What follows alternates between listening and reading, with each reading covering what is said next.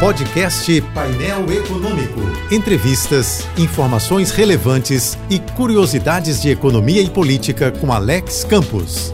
A área do meio ambiente é outra marcada por cusparadas contra o vento. Num dia, o governo brasileiro pede ajuda financeira ao governo americano. No outro, a Polícia Federal demite um superintendente que honrou o dever de cumprir a lei. Trata-se de mais duas histórias divorciadas do bom senso e das boas práticas da gestão, da lógica e da inteligência estratégica. O presidente Bolsonaro enviou carta ao presidente dos Estados Unidos, Joe Biden. No documento, ele promete a Biden zerar o desmatamento ilegal no Brasil até 2030. Mas, para alcançar esse objetivo de longo prazo, Bolsonaro argumentou que serão necessários recursos vultosos e abrangentes, ou seja, dinheiro. Em outro movimento oficial, o superintendente da PF no Amazonas, Alexandre Saraiva, perdeu o cargo. Saraiva foi exonerado porque enviou ao STF uma notícia crime contra o ministro do Meio Ambiente, Ricardo Salles. Segundo o delegado, o ministro atuou para dificultar uma fiscalização do poder público e para obstruir uma investigação de apreensão recorde de madeira ilegal, coisa de 130 milhões de reais para Saraiva, Salles agiu como advogado de organização criminosa. Daí que fica muito difícil acreditar que o presidente dos Estados Unidos vai ajudar o governo brasileiro a passar a boiada do ministro do desmatamento. Joe Biden não fará isso, nem pagando para ver, nem de graça. A menos que Bolsonaro entregue a cabeça do Salles não numa bandeja, mas numa escarradeira.